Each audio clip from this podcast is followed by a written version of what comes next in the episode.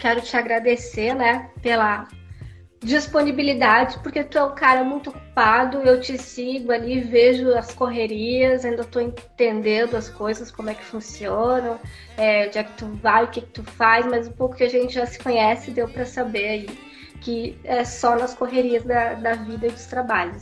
Então, muito obrigada pela tua participação aqui conosco. E, cara, é só, só alegria aí pra gente poder conversar, né? Tem um pessoal que já entrou aí na live, quero agradecer. É, já são oito horas, então a gente está bem pontual hoje.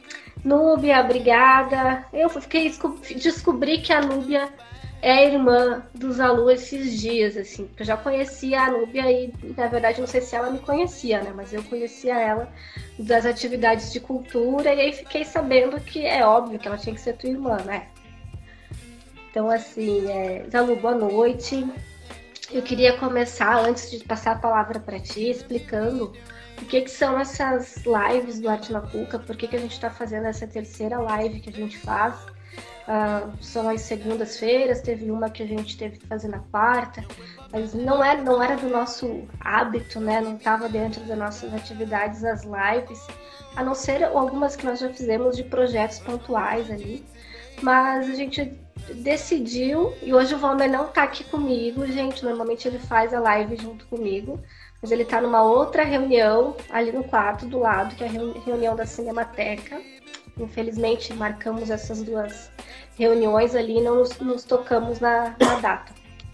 É, bom, essas lives elas são é, uma, uma homenagem, uma forma, na verdade, de, de conscientizar as pessoas sobre é, a importância da educação, da mediação cultural, da formação em cultura, da formação de público. Então, a gente está chamando é, algumas pessoas para falar sobre isso já chamamos o. Eu vou falar carioca, porque agora eu aprendi que é carioca, ele gosta de ser chamado de carioca, que faz o trabalho do Violinerd.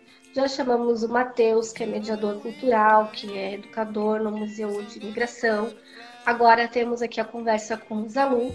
E a ideia é que as pessoas é, participem para a gente mostrar a diversidade de ações culturais, de produtores culturais, de artistas que essa cidade tem e que nem sempre conseguem um espaço ou estão né, sempre disponível na, na medida de que, que, o, que a internet, ou que as redes sociais, ou que é, o próprio, a própria mídia uh, disponibiliza esse lugar de, de conversa, de troca de ideias.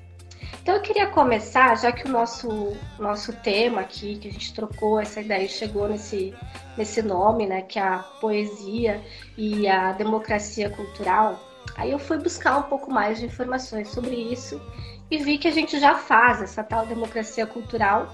Pelo menos é uma atividade que eu venho fazendo sempre por meio do Arte na Cuca. Sei que o Valmer também faz, sei que o Zalu também faz, os convidados que tiveram aqui também fazem essa tal dessa democracia. Mas é, para ajudar, para depois essa live ficar gravada, eu quero ler um pequeno trechinho aqui sobre democracia cultural uh, até depois posso deixar a referência, né? Dos sociólogos, então, o que, que os sociólogos entendem por, entendem por democracia cultural? Um deles, talvez até o Zalu conheça, que é o Bourdieu, muito famoso, né? Pierre Bourdieu. E aí eu fui buscar um pouquinho disso para a gente conseguir entender. Então, uh, diz o seguinte: as barreiras de acesso à cultura não são meramente materiais, mais simbólicas. E a minha gata está passando aqui, ó, mas a janela está fechada, gente. Então essas barreiras são simbólicas. É, eles, os sociólogos, eles perceberam que não adianta garantir gratuidade a exposições, espetáculos e outros bens culturais, se não houver uma sincera formação e empoderamento do público nesse sentido.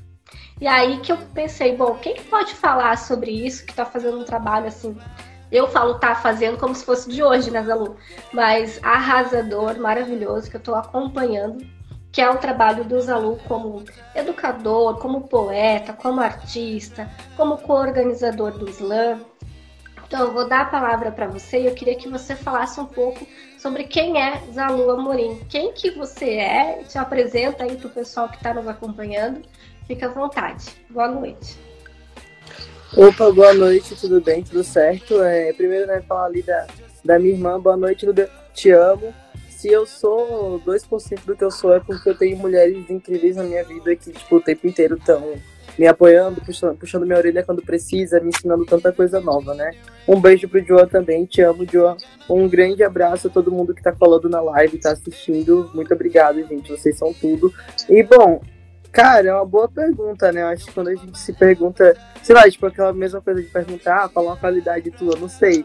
É, eu, sinceramente, estou nesse processo de não saber exatamente quem eu sou, porque quem eu sou ainda é muito novo para mim, sabe? Todo esse processo é, de transição, eu tô me, me reconhecendo, assim. Mas eu sei quem eu quero ser e eu acho que eu tô nesse caminho aí de, de me entender, né? Quanto ser, socialmente também.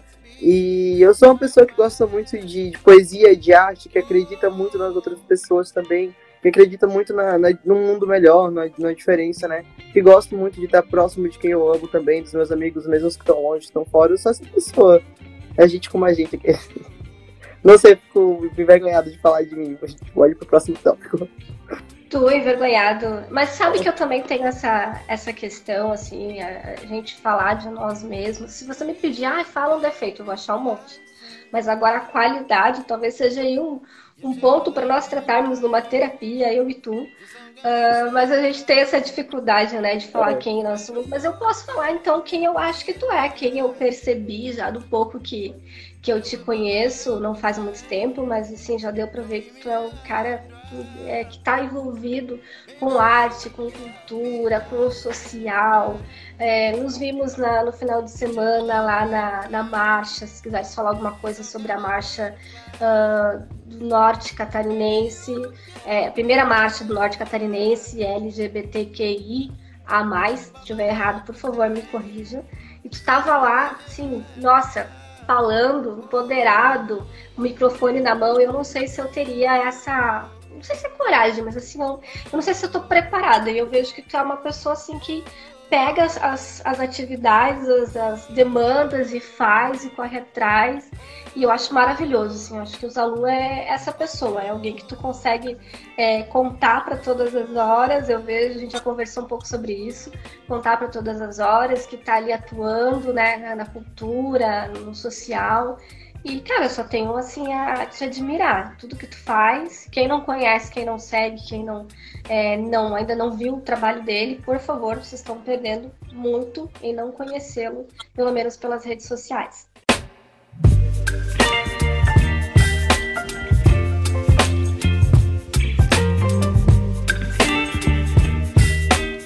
Uh, a minha segunda pergunta para ti, para a gente construir um diálogo aqui, é sobre o que, o que a nossa live ela quer tratar, né? Que vem o nosso, o nosso tema. Que é, na tua opinião, os espaços legitimados de arte e cultura na cidade são acessíveis? Então, por que, que a gente está falando disso?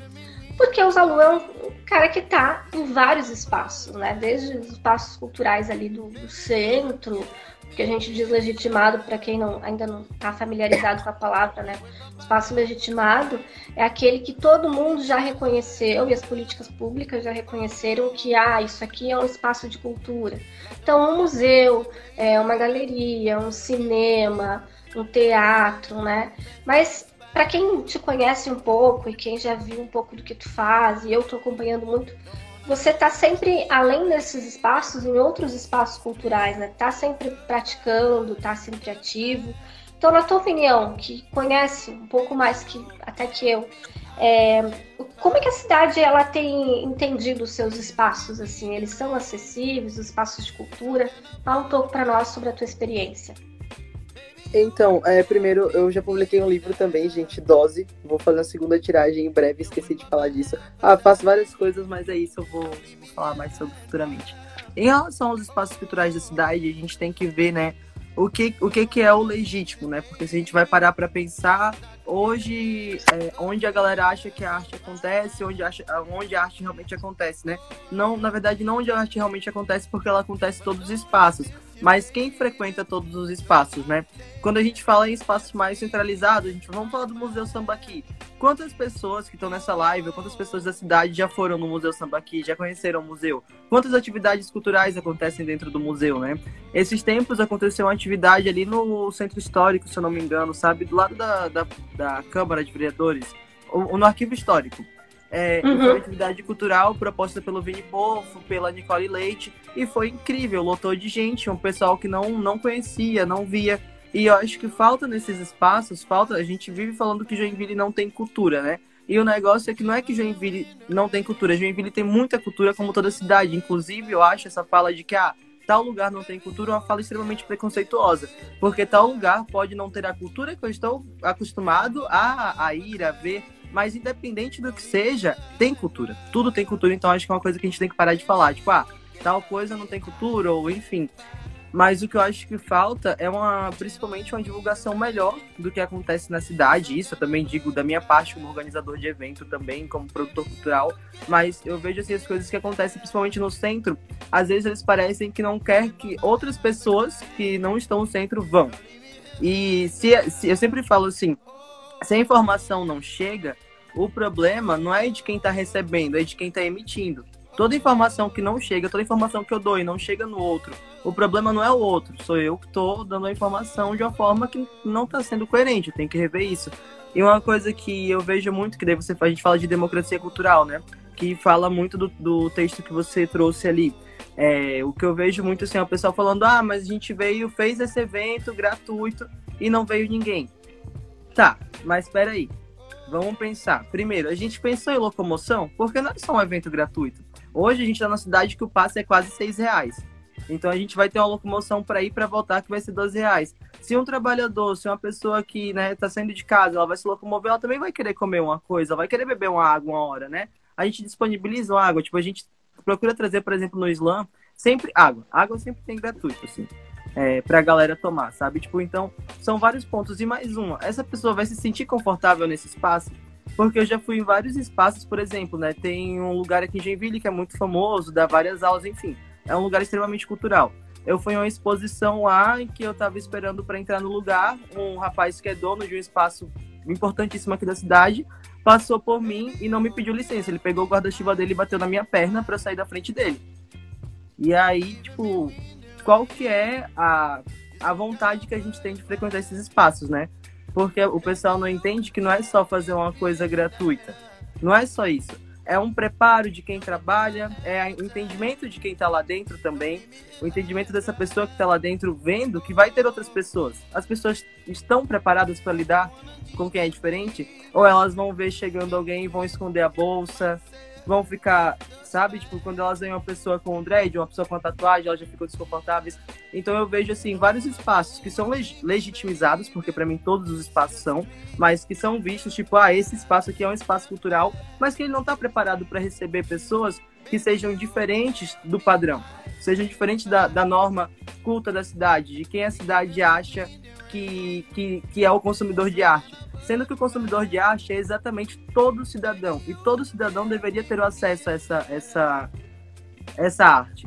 Porque a arte ela é transformadora. A arte para mim ela é um dos maiores agentes de transformações. A gente está vivendo um momento extremamente crítico do Brasil a gente está vivendo um momento que o, o, rapaz foi morto por apoiar o Lula. A gente não está mais lidando com a brincadeira, porque se a gente for ver é, em todos os governos passados, né, o, o, máximo de problema que a gente teve até hoje foi, tipo, mais grave, pensando assim, foi a vez que jogaram uma bolinha de papel, acho que na, no, no, no Senna, sabe? No, agora esqueci o nome dele. Mas enfim, é, se você for ver, a gente está num momento muito crucial. E eu vejo muita arte como essa chavezinha transformadora da gente também entender e aí, através da arte, a gente também entender que a gente é político, que o nosso corpo, o nosso espaço, a nossa existência, principalmente pra gente que tá. Isso, Serra. Pra gente que tá fazendo arte, é político. Entende? E esses espaços, eles não estão preparados para lidarem com esse fato e esse incômodo, porque é um incômodo, eu percebo muito isso quando eu chego nos locais, tipo, eu sou muito convidado para ir para dentro de universidade, para ir para alguns outros locais que são mais, a gente fala assim, né, é, de uma uma certa classe média mais alta e, e a gente chega e a gente vê o desconforto. A gente vê o desconforto. E aí é mais um convite para a gente estar tá ali do que um convite para entender o que a gente tem para dizer ou para entender, né? E aí é isso que eu acho.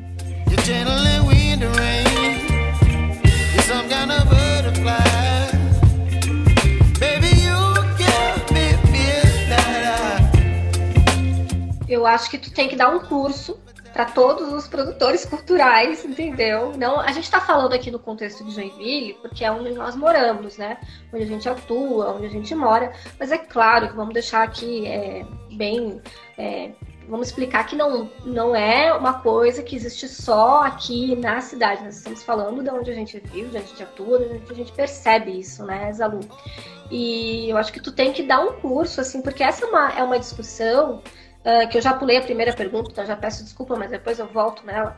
Essa é uma discussão que está bastante evidente, principalmente hoje. Eu não posso entrar em questões de onde surgiu essa discussão, mas quem vai ver, quem me, segue nas redes sociais, aí não Arte na Cuca, tá? Celiane vai dar uma olhada lá e vai saber do que eu estou falando. Uh, de, de, pensarmos ações de políticas públicas descentralizadas, de reuniões de que discutem políticas públicas descentralizadas, Uh, e às vezes as justificativas que a gente encontra para que isso não aconteça, ah, mas para que um espaço cultural ou uma ação cultural, é, não que vá depender de um, de um, poder público, ou da Celiane, ou dos alunos, para que a cultura aconteça, porque ela já está nas pessoas, então elas vão acontecer da forma com que elas tiverem que acontecer, organizadas, ou da forma que a gente considera desorganizada, que a nossa desorganização pode ser a organização do outro, né?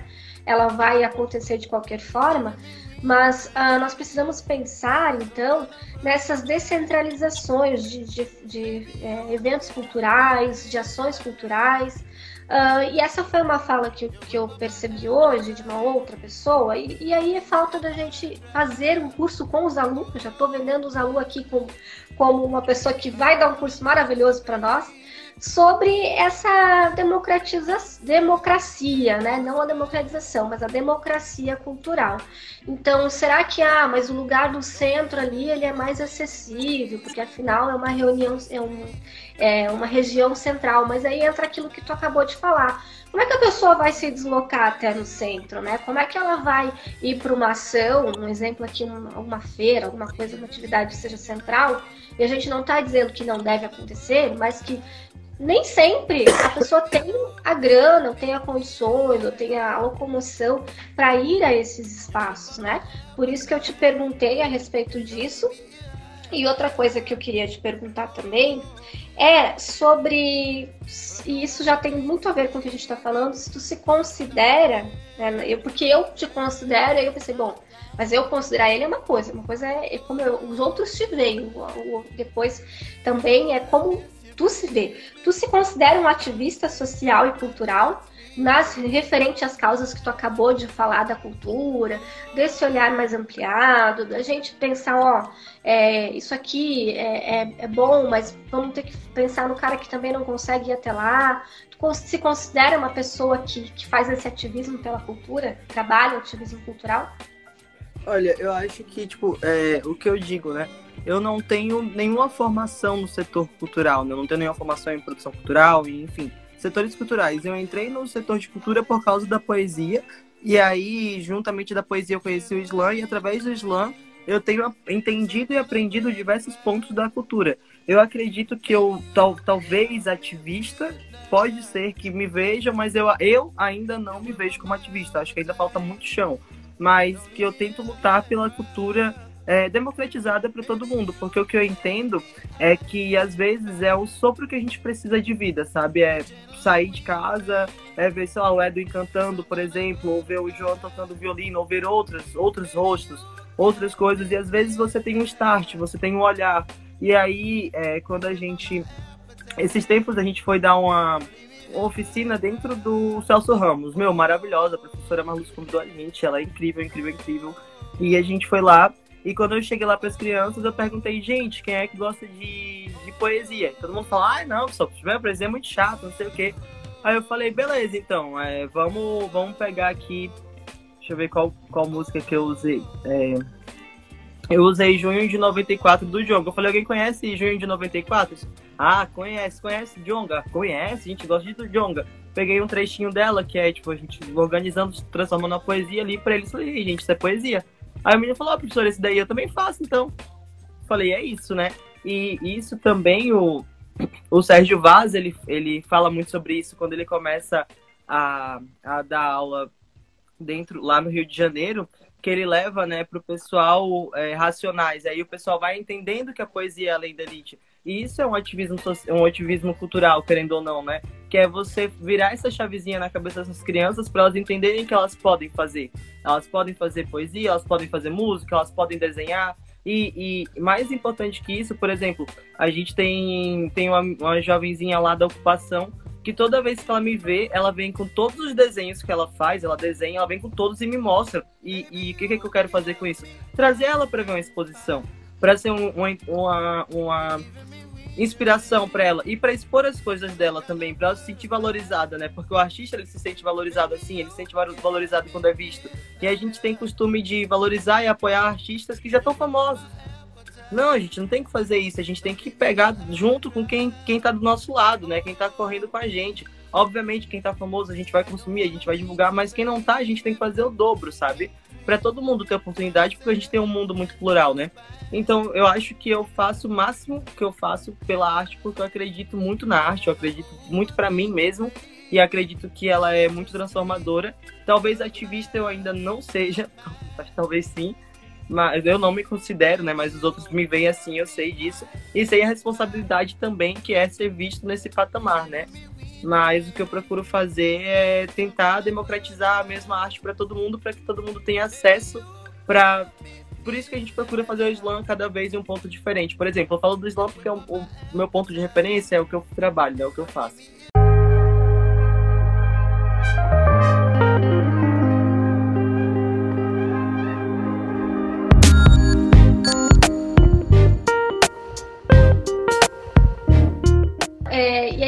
Aproveita que tu está falando do Islã, que era a minha pergunta lá pro final, mas a gente já vai emendando aqui. Eu tenho curiosidade de saber, é, começou fazendo, fazendo cultura, não dá para começar, né? Acho que a gente já vive, já nasce fazendo cultura, a gente é um ser cultural, mas tu começou a atuar na cultura, né? Dentro do projeto do Islã, explica um pouco para nós, assim, como que tu se entendeu um artista? Então, eu não não lembro muito bem como eu comecei, mas eu acho que eu tinha uns 18 para 19 anos, porque eu sempre escrevi. E aí leram meus textos e gostaram, e eu comecei com a escrita mesmo, tipo de mostrar pro pessoal meus textos e daí eu publiquei um livro em 2019 que é Dose, né? É, e aí eu comecei através disso, e através de dose, e aí eu ia escrevendo aqui, escrevendo ali, fazendo uma poesia aqui, uma poesia ali, e aí eu descobri que eu sabia fazer freestyle, que é a poesia na hora. E eu descobri que eu podia usar o freestyle para ganhar várias paradas, sabe? Na época que eu era mais jovem, assim, então, tipo, eu usei muito para muita coisa. E eu fui me aprofundando, me aprofundando, e aí uma vez um amigo mandou no Facebook, ah, olha só esse estilo de poesia, que aí era o slam, e eu conheci, me apaixonei, e aí veio o slam para Joinville, eu acabei entrando na equipe e tô desde então. Mas a, a minha produção cultural, né, eu começo a entender a cultura a partir do momento em que eu começo a entender a poesia, a entender que eu escrevo, que eu sou escritor, enfim, todo esse processo, né? Esse processo de publicar o livro foi muito importante, apesar de que eu tinha muita vergonha de falar, poxa, eu tenho um livro escrito porque eu tenho muita, eu tinha muita vergonha do que eu escrevia, de demonstrar, de mostrar para as pessoas porque é muito íntimo. Ao mesmo tempo em que fazer arte é muito revolucionário, também é muito íntimo, né? Você de, você mostrar para o público essa arte é muito íntimo. Tipo, eu vejo amigos incríveis às vezes que falam assim: "Ah, eu não sei se eu sou tão bom", mas pô, você é bom pra caramba, só que é muito íntimo e por isso você tem esse medo, né? O medo da rejeição. Mas hoje eu entendo que tipo acontece, às vezes acontece, ninguém tem que gostar de nada, quem tem que gostar sou eu. É isso aí, eu gostei desse final ali. Quem tem que gostar sou eu e, né? Mas eu não sabia que tu tinha um livro, eu vou pesquisar um pouquinho mais e só uma curiosidade, ainda tem como as pessoas adquirirem esse livro? Existe uma, é, uma possibilidade de uma nova tiragem? Como é que a gente pode fazer isso, assim, porque o nosso, o nosso objetivo aqui é, além de divulgar o trabalho do produtor, do artista, é, gente, o produtor precisa comer, ele precisa viver, então a gente também dá essa, essa moral. Então, eu vou fazer uma nova tiragem de dose. Eu acho que eu tô nesse processo agora de fazer essa nova tiragem. E eu tô com um novo, um novo projeto que é Dengo, né? Tanto é que eu tatuei. Todo livro que eu faço, eu tatuo no pescoço. Então eu tenho Dengo e tenho Dose. Ah, próximo... por isso, por isso. É, eu tinha visto, mas não sabia o que, que era. Esse é o segredo. E Dengo, é, Dose, ela é um, um, uma um, um livro muito mais íntimo, um livro muito mais dolorido de uma época em que eu tava passando muito por essa descoberta de quem eu era. E Dengo traz a proposta do Dengo mesmo, do aconchego, de ser um livro que você precise ler quando o mundo tiver um caos. Então, você sentar e ler sobre o amarelo, ler sobre o sol e ler sobre as crianças. É um livro que é para você respirar. Dengo, a ideia de Dengo é tipo realmente para você se sentir amado, cuidado, curtido, para você se sentir é, que você pode ter um pouco de alívio, sabe? Porque a gente está vivendo tudo tão intensamente, tudo tão tenso, tão denso, que um livrinho, ele vai ser um livro pequeno, ele vai ser um livrinho de bolso, que a ideia é que a pessoa leve mesmo com ela, e no final ele vai ter um espaço para anotações. Então, o Dengo tá um projeto bem bacana, bem bonito. Eu quero fazer a tiragem de Dengo em fevereiro do ano que vem, que é quando ele vai estar tá pronto. Ele também vai ter fotografias de uma amiga minha que é maravilhosa também, e Dengo é esse projeto, sabe? É tipo literalmente. Você pode falar o nome da amiga, o nome da editora, porque tu quiser. Aqui a gente não tem esses, essas a frescuras. Editora eu ainda não tenho. A amiga é a Thaís, que ela é lá da Bahia, ela vai fazer as fotos para mim. E aí é maravilhoso. Eu também quero chamar a Vitória Caia Design para fazer algumas artes, então a gente vai ter bastante artista aí nesse livro. Muito bom. Assim, eu já vi alguma coisa no teu, nas tuas redes, mas eu não sabia do que, que se tratava. Então, cara, só sucesso e vamos lá. Se precisar do Arte na Cuca aqui para divulgação, para a gente fazer esse trabalho né, de, de falar com outros públicos, porque eu também concordo contigo quando tu fala ali de ah, não é o, é, o que eu estou comunicando, né? Mas é o outro, eu tenho dever, eu tenho obrigação de, de é, fazer com que o outro entenda aquilo que eu estou falando. Isso é muito do, do educador também, né? Eu também tenho essa preocupação sempre quando eu estou falando falando com alguém é, e a gente não pode pensar, bom, ah, o outro não entendeu, o outro é ignorante. Não, ignorante bobo é a gente que não sabe explicar, que não sabe falar com o público, né? Eu acho que não é o que a gente fala, o que a gente quer divulgar, ou o nosso evento, ou a nossa produção cultural, e sim como, como a gente faz aquilo. Por que, que o outro não vai? Por que, que ele não se sentiu interessado?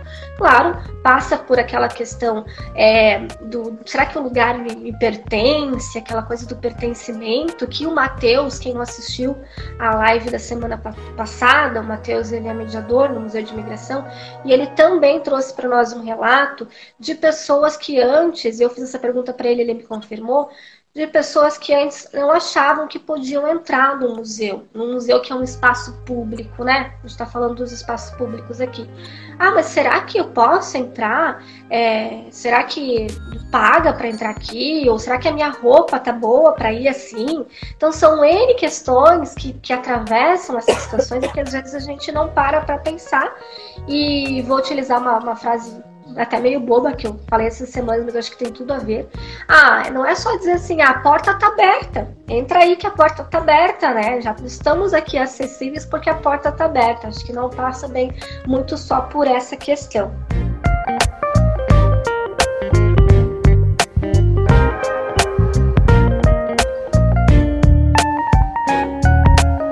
Eu queria que tu trouxesse para nós também é, como que para você, né, é, que os movimentos espaços, que movimentos e espaços o município e o poder público ainda não reconheceu como espaços de cultura. Então aqui eu estou querendo saber, às vezes, ah, alguma, alguma ação que acontece em tal lugar que assim nem chega nas redes nas mídias, nem chega naquele núcleo da cultura ali que já é, conseguiu algum reconhecimento, aqueles produtores, aqueles artistas. Então, se tu conhece alguma coisa que tu pode trazer para nós, ó, é, vê aquele projeto, vê aquele tal produtor, presta atenção nisso aqui. Pode falar. Olha, é, tem vários, agora eu não vou lembrar de cabeça todos, eu devia ter anotado, mas eu não tive tempo de fazer essa anotação. Mas a gente já começando pela, pelo pessoal das rimas. A gente tem diversos grupos de rimas na cidade. A gente tem a rima dos guetos, gente, que toda quarta-feira estão na praça. Toda quarta-feira estão na praça. E e assim, é, não tem. A, a prefeitura ela não dá uma opção de, de ter um ponto de energia, de ter uma tenda para o pessoal ficar embaixo. É um espaço legítimo de arte, no qual reúne toda quarta-feira pelo menos 40 a 50 pessoas, no qual tiram a galera para ir ali, para entender a arte, para escutar, para fazer, para desabafar, para desestressar do dia a dia toda quarta-feira. Isso, se isso não é legítimo, eu não sei o que é. A gente tem a Central das Rimas, que acontece na Bristol, que é, é organizada pela Amazônia também, que também é uma mina incrível, que é uma produtora cultural incrível, e também é um pessoal que não é visto. Hoje a Amazônia também ela é. Ela é. Como que é o nome?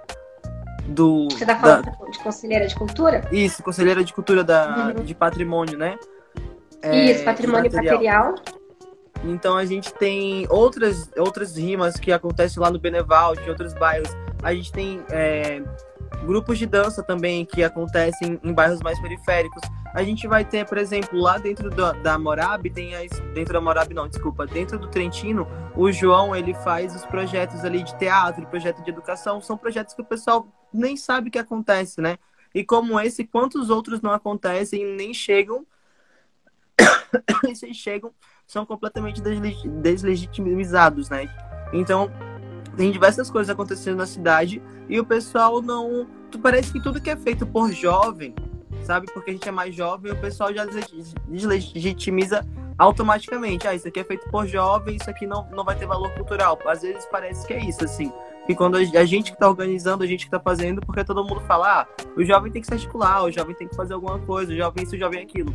E aí, quando a gente começa a fazer, todo mundo se incomoda ou simplesmente não leva a sério o que a gente faz, ou acha que a gente está de brincadeira. A gente tem o Manzinho, tem as Elise, né, que são a Vitória, são o pessoal que estão ali à frente da, da, da Rima dos Guetos. O Manzinho tem 17, 18 anos, ele é um menino, é novíssimo. E está fazendo um movimento incrível e, e, e, eu acho que a cidade não reconhece como deveria, sabe? Não legitimiza como deveria legitimizar. Gente, eu fui na semana retrasada, agora não vou lembrar direito. Muito obrigada pelo João que me levou lá. Na verdade, ele não me levou, eu me convidei sozinha. Ah, eu quero ir. E fui lá no Rimas do Gueto, achei muito bom, muito legal mesmo.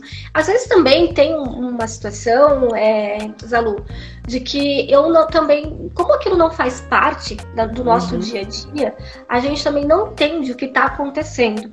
Mas cabe a nós é, dar esse, esse passo de de ir no lugar, de ver e chegar e dizer, olha gente, eu não conheço, é a primeira vez que eu venho aqui. Aquela coisa que todo mundo já tá careca de saber como é que funciona, né? Mas a, recep a recepção que eu tive foi excelente. Conheci o é Manzinho, porque eu chamei ele até hoje de Mazinho. Então peço desculpa aqui pelo ah, meu erro. Eu não sei, eu posso estar chamando errado também, se é Mazinho. Se é chamei ele de Manzinho, de Mazinho. É, eu vi que tá a Elise aqui no, no Insta. Tem uma galera falando aqui o teu livro, é, não sei se vai sair ou saiu a primeira edição pelo Micronotas, pela editora Micronotas, tá aqui online também. Hum, deixa eu ver o que mais a gente tem de, de comentário aqui o nosso amigo Humberto, que já é nosso parceiro aqui, o Humberto da Pequeninos, que fala do trabalho do João na Morab. Eu também quero trazer o João para conversar aqui conosco sobre o projeto que ele faz lá dentro do Trentino, que eu acredito que às vezes também fica é, lá e a gente não consegue ter essa é, promoção né, para fora do ambiente.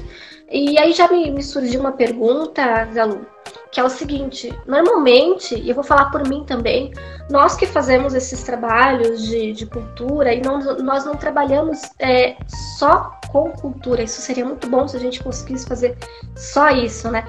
Tu acha que isso acaba é, implicando na forma com que a gente consegue atingir determinados públicos? Porque a gente fica no núcleo ali dos nossos amigos, das pessoas que trocam ideia conosco, e porque a gente está em outras correrias, a gente está em outros trabalhos em outros projetos que precisam tanto da nossa é, atenção do que determinada atividade que a gente se dispõe a fazer. Então, acho que isso, às vezes, por não ser algo que nós conseguimos trabalhar profissionalmente, acaba implicando, né, é, atrapalhando em como isso vai chegar para o grande público, vou chamar de grande público a, a, a sociedade, o município, né, município no geral.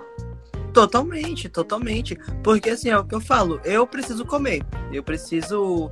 É, eu, graças a Deus eu tenho minha mãe que ajuda em muita coisa, não paga aluguel, mas independente disso, tem outros gastos. E eu preciso comer, todo mundo faz arte precisa comer. E aí, se a gente trabalha oito horas por dia, a gente perde duas horas de locomoção, como que eu vou fazer um flyer legal para um evento? Como que eu vou contatar tal pessoa?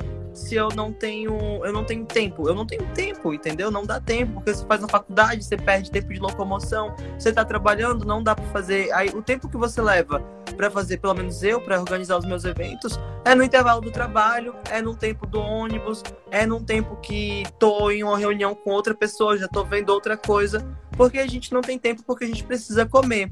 E aí é o que eu digo assim que é muito triste é o quanto às vezes é ingrato a vida do artista, né? Fazer arte, assim, é muito complicado esse quesito, porque eu vejo vários artistas maravilhosos, artistas incríveis, é, que não, não conseguem ou desistem, realmente desistem porque não tem como, você vai se frustrando, você vai se cansando, você vai, vai ficando cansado, não tem como não cansar.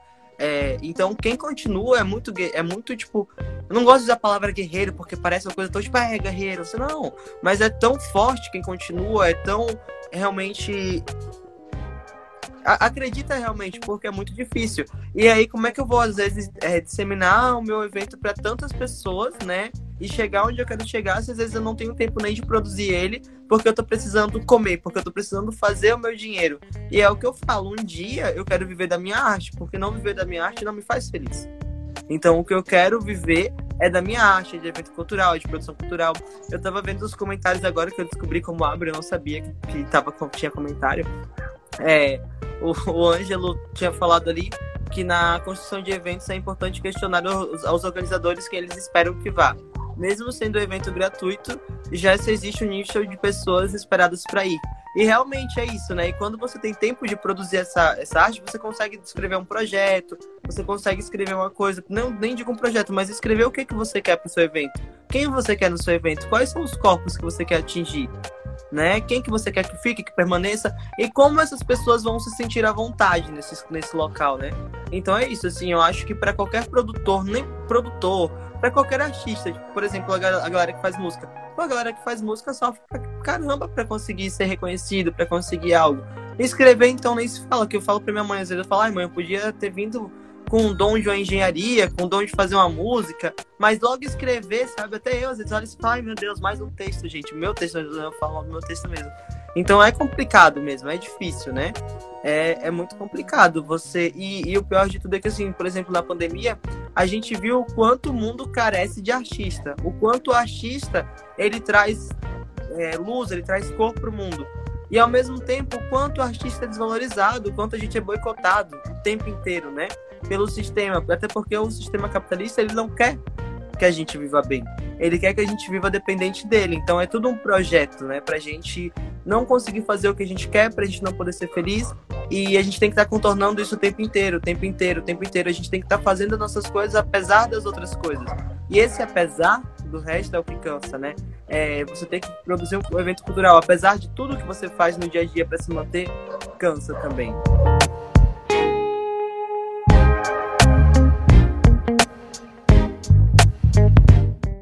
Amigo, me ajuda a ver os comentários, porque eu já acabei que também a, a minha habilidade com, a, com as redes sociais também é incrível. O Valmer tá lá numa outra live, meu, meu ajudante aqui. Então eu não consigo ver o que o Ângelo falou, o que alguém falou aqui, eu tô perdida. Mas a gente vai trocar ideia até as 9 horas, estamos quase no, no finalzinho. É, eu queria falar um pouquinho, falasse também para nós um pouquinho sobre o projeto do Slam, então. Para quem não conhece, para vocês terem uma noção do que como gente, o que a gente está falando é algo que de fato acontece, eu já estou trabalhando nesse, nessa área da cultura, é, acho que uns cinco anos, mas atuando mais fortemente há dois anos. Só que eu fui conhecer o Slam, o projeto Slam, por conta de um todo um movimento que alguns artistas fizeram, né? Para questões de políticas públicas, de acesso, e aí eu fui descobrir que existia o Islã. Então, às vezes, nem eu, que estou aqui trabalhando junto com, com a cultura, é, não sabia, mas porque não fazia parte da minha realidade. Então, explica para pessoas como eu o que, que é o Islã e quem pode participar, como é que ele acontece, pode explicar para nós. É, antes de mais nada, só respondendo a Bia, né, que a Bia mandou ali, a Bia berreta. É muito real esse sentimento de medo da rejeição. E quando a gente, acho que foi quando eu falei né, sobre fazer arte e ter medo de rejeição. Gente, não deixem de fazer nada por medo. Não deixem de fazer nada por medo que os outros não gostem. Não deixem de escrever e mostrar as coisas de vocês ou as músicas de vocês por medo dos outros. Porque os outros são os outros.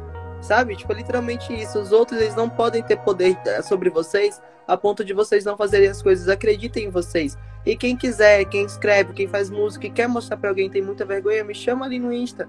Manda para mim que eu vou escutar, eu vou estar tá aí pra gente conversar sobre a arte que vocês fazem. Mas não deixem de dar o primeiro passo por medo. E é muito difícil, é muito ruim ser rejeitado, é muito ruim, eu sei. Eu sei o quanto é ruim, todo mundo sabe. Mas não deixem de fazer. E, e o Islã, ele traz exatamente isso, né? A gente traz esse espaço seguro para que as pessoas mostrem as coisas. Na verdade, o ele é um, um, um, um campeonato que acontece mundialmente, né? Então ele começa em Chicago em 85 e a ideia, o Mark cria ele e a ideia vem do fato de que a poesia é vista como algo cansativo, e o Mark quer trazer que não é cansativo, e aí o slam é basicamente o grito da rua, né? Ele, ele se torna esse desabafo para a galera da rua, esse desabafo social, esse desabafo político, esse desabafo amoroso. A gente tem diversos slams pelo Brasil, começou em 2008 aqui no Brasil com a Roberta Estrela Dalva. Em 2008 eu acho que eram três slams, slam zap, slam Guilhermino, se não me engano. Hoje são mais de 50. Hoje a gente tem o slam do corpo, que é todo em libras. A gente tem o slam é, o slam do aconchego, que vai ser só de poesias de amor. Então a gente tem diversos e diversas e diversas nomenclaturas. São competições de poesias que acontecem em três rounds, em três rounds de até três minutos cada. Tem algumas séries de regras, mas para além da poesia, o que a gente faz, que aí, só explicando, é uma coisa do nosso slam, normalmente não acontece tanto em outros, a gente costuma trazer bastante é, atividade cultural nos intervalos. A gente acha bacana. Como o slam ele pode ser feito assim só a final, né? No caso, quando é a competição estadual e a competição final é que ela precisa ser mais rígida. Mas de restante a gente vai fazendo de acordo com o que a gente acha que vai ser interessante. Então, só a final mesmo que é diferenciada, mas o restante a gente procura, nos intervalos, trazer três ou quatro, duas ou três apresentações culturais. Por quê? Para quem está vendo, conhecer uma coisa nova e para quem está se apresentando, às vezes ter o primeiro contato com o público, porque também é muito importante começar em algum lugar. E aí a gente traz esse movimento, né, para que as pessoas se movimentem junto com a gente, para que as pessoas comecem, dê o primeiro pontapé, o primeiro passo. E para a pessoa que está vendo a gente aqui e ainda não participou, como é que ela faz para participar? Como é que abre a inscrição? Como é que é? Gente, as inscrições, inclusive, dia 23 agora, a gente vai estar lá no Reencontro das Ruas para os poetas, gente. O prêmio vai ser é, 500 reais para o primeiro lugar, 300 reais para o segundo e 200 reais para o terceiro. Então participem, tem muita chance de ganhar. Amanhã a gente vai postar lá sobre. É, é só se inscrever. É, sigam o Slam Joinville no Insta.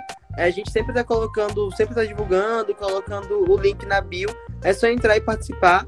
E normalmente a gente acontece no primeiro domingo do mês, né? Ou no domingo após o pagamento. Então é só vocês ficarem de olho ali, participarem junto com a gente. Só entrar no Insta Joinville e ir acompanhando junto com a gente. Maravilha, agora sim, todos estamos informados, vamos participar do Slam, vamos divulgar o Slam aí para quem não conhece, para chegar em outros produtores culturais, para pessoas que acham que é, tem mais visibilidade, né? E inteiro o que o Zalu falou, é, eu também, assim, ó, eu, vocês pensam que vocês pensam que eu tenho que eu não tenho vergonha de vir aqui conversar e falar e saber que tem pessoas nos assistindo, pô, eu errei, ah, cometi uma gafe, ah, não sei o quê. Mas é uma prática, é uma coisa que você tem que fazer. E depois que você começa a fazer, você faz e faz e faz e vai aprimorando. Então, artista, poeta, professor, educador, vamos, vamos fazer, vamos fazer. E depois a gente lida com as críticas, ou a gente nem olha as críticas, a gente fica só com os elogios, mas brincadeira, a crítica é importante também. É, nós temos aqui a editora Micronotas. É, obrigada, Zalu. Obrigada por existir e resistir. Eu acho que é isso mesmo.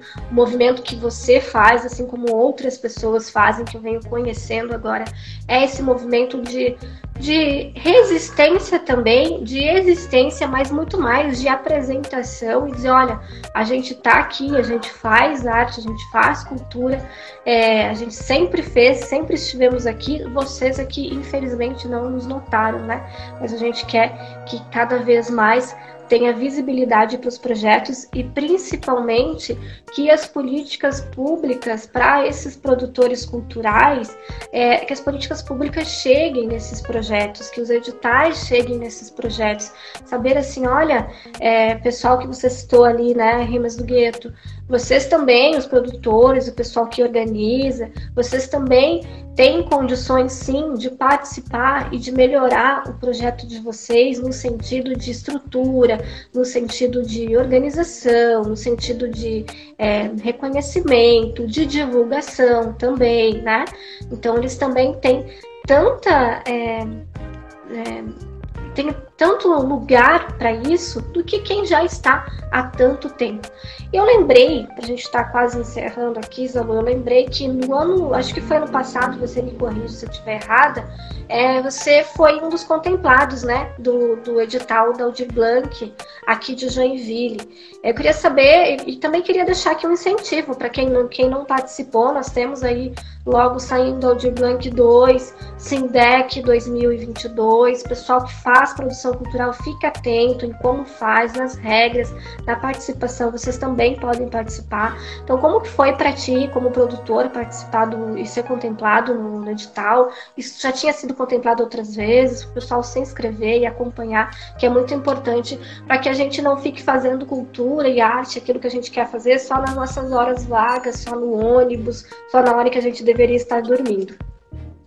É, eu fui contemplado a primeira vez em 2020, a segunda vez em 2021. Foram contemplados quatro projetos. Estão todos no meu Insta, é só rolar o feed que vocês acham. Uhum. São alguns projetos de vídeos, enfim. É, fui contemplado graças ao Vini Pofo, na verdade, que me ajudou a escrever o projeto para mim, né? Idealiz... É, eu idealizei, ele escreveu, tornou real, porque tem uma, uma forma de escrita que precisa ser feita, né? Então agradeço muito, muito, muito. Se não fosse ele, eu não teria conseguido, de fato, assim, se dependesse de mim, não teria acontecido. E é super importante a gente ler sobre edital, a gente procurar, porque edital às vezes é um gás que a gente precisa para manter algum movimento, sabe, gente? Então é muito, muito importante. Só agradecendo rapidinho ao Humberto, né, por tudo que ele falou, você é maravilhoso. E respondendo a pergunta da Cat, Isso. da editora Micronotas, é, a maior dificuldade, assim, que a gente vê hoje, hoje a gente está com a equipe que ela é muito boa, a gente está uma equipe de cinco pessoas maravilhosos, todo mundo se agiliza, é eu, Gabriel, Ângelo, Cauã e Evelyn, né? Então a gente está nessa equipe que se agiliza o tempo inteiro, mas a maior dificuldade para a gente é verba, é dinheiro. A gente falando sim, né, no, no popular, é dinheiro, porque na lata mesmo. Na lata, sim, é dinheiro, é, é dinheiro e é um espaço digno para acontecer. Porque é complicado fazer na rua, é, é muito complicado fazer na rua, sabe? É, hoje a gente não tem, por exemplo, verba para ter um equipamento de som. Um equipamento de som que vai ajudar o artista a, a falar, a recitar, a cantar, mas a gente está se organizando para isso, né? Da forma que a gente pode e vamos agarrar todos os editais que tiverem para gente para ser mais fácil para a gente. Dinheiro e tempo, né? No caso, dinheiro e tempo. Porque dinheiro é tempo também, mas eu já falei pro pessoal. Em breve nós iremos trabalhar só com o slam. Até porque a gente está com um projeto de oficina para a gente lançar agora, pra, depois das, das férias, para começar a dar oficina de fanzine dentro das escolas, que é bem bacana, é muito legal mesmo. Isso está diretamente vinculado ao projeto do Slam, que é o Slam Sim. Joinville. Se tu quiser explicar a... para nós, porque eu sei que tem o Slam Joinville e vai ter o Slam Guará, né? Agora, o Slam Joinville a gente vai tirar agora, não vai ser mais Slam Joinville, vai ser Slam Guará. Porque a gente está trabalhando realmente a des... des... des... Meu Deus do céu, ah, eu não vou conseguir falar a palavra. Descentralização? Agora. Isso, des... Uhum. Como que é? Des, descentralização. Essa aí, descentralização. Isso aí, uhum. Do, do Slam. Porque quando a gente coloca o Slam Joinville, parece que só pode ter um. Então a gente traz o Slam Guará, né? Que é um conceito que o Ângelo trouxe pra gente, é maravilhoso. Por quê? Porque a gente queria Slam Manguezal, porque Joinville é a cidade de manguezais. Mas Slam Manguezal já existe. E aí tem o Guará, que é um pássaro que vive em manguezais, e ele só, só vive no Paraná e aqui em Santa Catarina.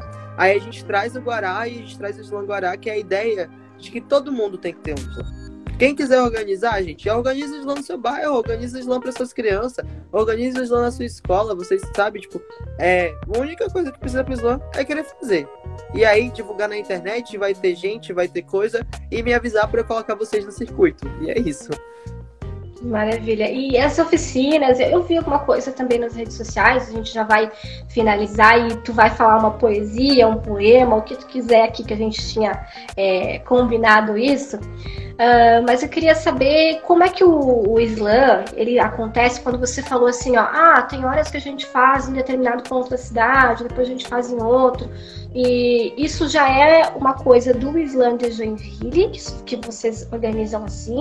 Ele já sempre foi feito assim, o movimento. E isso também é muito importante por conta da democracia cultural, né? Se vocês colocassem o Islã, ele vai acontecer só lá, vou estar aqui, no, no Parque da Cidade. Vai ser sempre lá. E as outras regiões, como é que as pessoas iam se deslocar para aquele lugar? Como que isso acontece? Como que é para vocês, assim, essa organização? É, a gente sabe que alguns bairros vai dar mais movimento, alguns, alguns bairros vai dar menos, mas é um projeto que a gente está tentando trabalhar desde do ano, desde o início desse ano. É, depois que acabou a pandemia, a gente tem tentado trabalhar em realmente acontecer em diversos bairros, né? Mas cada organização sabe o que é possível, se é possível fazer em vários bairros, se não é possível. O ideal mesmo é a gente se articulando da forma que dá. Mas a, a ideia é que sempre aconteça num bairro Isso. diferente. A gente conforme... Então, isso, é, nem todo domingo a gente consegue sair do centro, mas quando a gente consegue, a gente vai, a gente já fez lança do aventureiro, mas a, para além do, do que a gente faz, né, oficialmente, tem todas as atividades que a gente vai, por exemplo, ah, vai ter uma coisa lá na ocupação. A gente vai um ou dois para fazer uma poesia. Ah, lá no Quilombo, vai um ou dois para fazer uma oficina, uma poesia também. Então a gente vai acontecendo além do dia oficial, a gente acontece. Aí só que a gente às vezes não divulga, sabe? Mas a gente sempre tá fazendo uma atividade. Legal, então seria importante a gente começar também a participar desse movimento com vocês. Zalu, 2052, eu queria que tu fizesse uma uma poesia, um poema. Não sei se tu tem algo preparado para nós ou vai ser de improviso, né? E antes de você fazer isso, eu também quero reforçar que a tua fala, né? Gente, fazer arte é profissão. Você não tem que fazer arte só nos, nas suas horas vagas. Ah, mas como é que vai, vou? Preciso comer, né? O, o grande dilema do artista, eu acho que é esse. Uh, como é que eu vou fazer arte? Como é que eu vou trabalhar com cultura e como é que eu vou comer? Porque não se tem essa essa noção. Isso é um erro uh, da sociedade, da cidade, do nosso país, enfim, a gente não entende a cultura como algo que possa ser é, um trabalho, pode ter um retorno financeiro, mas sim, arte é trabalho, então uh, fiquem de olho nos editais, é um, um, jeito de vocês conseguirem uma forma de, de recurso, mas tem outras N formas, participem, né, se interem aí, e sim, a arte pode ser um hobby, mas que ela seja essencialmente para nós um trabalho. Ela é um trabalho, a gente já exerce como trabalho, falta é, para nós sermos reconhecidos como trabalhadores. Uma coisa que eu aprendi com o João é o trabalhador da cultura. Nós somos trabalhadores da cultura. E agora eu deixo a fala de a poesia, o poema de encerramento contigo, Zalu. Eu agradeço muito a tua participação. Então, eu não trouxe poesia, é, eu esqueci, eu esqueci o caderno. Canta. Faz alguma coisa, cara, você é artista. Se, quiser, se, alguém quiser dar, se alguém quiser dar alguma palavra, não sei se tem ainda gente vendo, ou se você quiser dar uma palavra também, pode ficar à vontade, eu faço alguma coisa rapidinho. Ah, tu quer, igual, que, igual o sábado, a gente fala uma palavra e aí você faz uma, uma rima. Isso. Alguém quer falar alguma coisa ali, quer dar uma palavra para ele? Tem que ser já, assim, corre. Quem tá assistindo, manda uma palavra aí. Uh, e eu acho que o principal, a palavra principal aqui é democracia, né? Se tu tiver alguma coisa com democracia. Ah, a Núbia colocou artista. Live, artista, democracia. Foi as que surgiram ali. Olha o que, que tu consegue improvisar para nós. Live Artista Democracia, tá. Com live, com live eu não sei não. Tá. Resistência. resistência. Live Artista Democracia, Resistência Exaustão. Eita, gente. Live Artista Democracia, Resistência Exaustão é que eu quero que tudo que eu faça seja tão democrático que todo mundo entenda sem ter nenhuma dúvida, sem ter nenhuma dúvida, que eu tô cansado de me, de me sentir exausto. E eu sei que eu faço redundância na palavra, mas é que eu quero que vocês entendam, nem que seja através de uma live, nem que seja quando eu vou na rua gritar bem alto, porque às vezes eu também preciso gritar bem alto, que fazer arte é o que me faz sonhar. E eu preciso sonhar o tempo inteiro porque sonhar é o que me faz esquecer que eu tô vivendo nesse país nesse país que vive a abusar de mulheres o tempo inteiro, esse país que não perdoa absolutamente ninguém, esse país que se faz através da morte de tantos corpos, esse país que que, que mata tantos artistas e que não importa a admiração que a gente esteja, a gente nunca consegue continuar. É que às vezes eu esqueço as palavras que vocês dão para eu fazer as poesias, mas eu nunca esqueço de fazer poesia porque é exatamente assim que a minha cabeça funciona. É porque a criação ela tem que ser rápida, porque a gente tem que ser rápido no gatilho e eles já eles já estão me colocando na mira e eu vivo tentando desviar da bala. É que nunca existe um tempo em paz para quem faz arte e precisa fazer outra coisa além de arte. É que eu queria poder dizer que eu quero respirar, mas é que mal dá tempo e a live vai acabar. Então, deixo para vocês meu beijo, minha admiração e que não tenham vergonha de mostrar a arte que vocês fazem, porque é isso que vai nos ajudar a fugir da exaustão. Valeu, ah, maravilhoso, maravilhoso, incrível. Eu não sabia falar nem a primeira frase aí. E tá, olha, só tenho a te agradecer mesmo, assim, eu joguei a proposta para ti, tu prontamente aceitou, eu sei que tu tá sempre correndo, e João, obrigada também pela participação, pessoal, obrigada mesmo, né, por tudo, o Atila Cuca tá disponível pros alunos, pro João, para quem quiser dar um toque aqui, conversar conosco, dizer, ó, oh, vamos, vamos fazer tal coisa, vamos, é, propostas, gente, estamos aí, muito obrigada mesmo, abraços, Alu, um abraço para quem nos acompanhou até agora, vai descansar, vai, vai fazer arte, vai descansar, vai fazer, vai fazer o que tu quiser aí, porque tu já ganhou os nossos corações. Um abraço mesmo e até a próxima live. Tchau, tchau, gente. Tchau.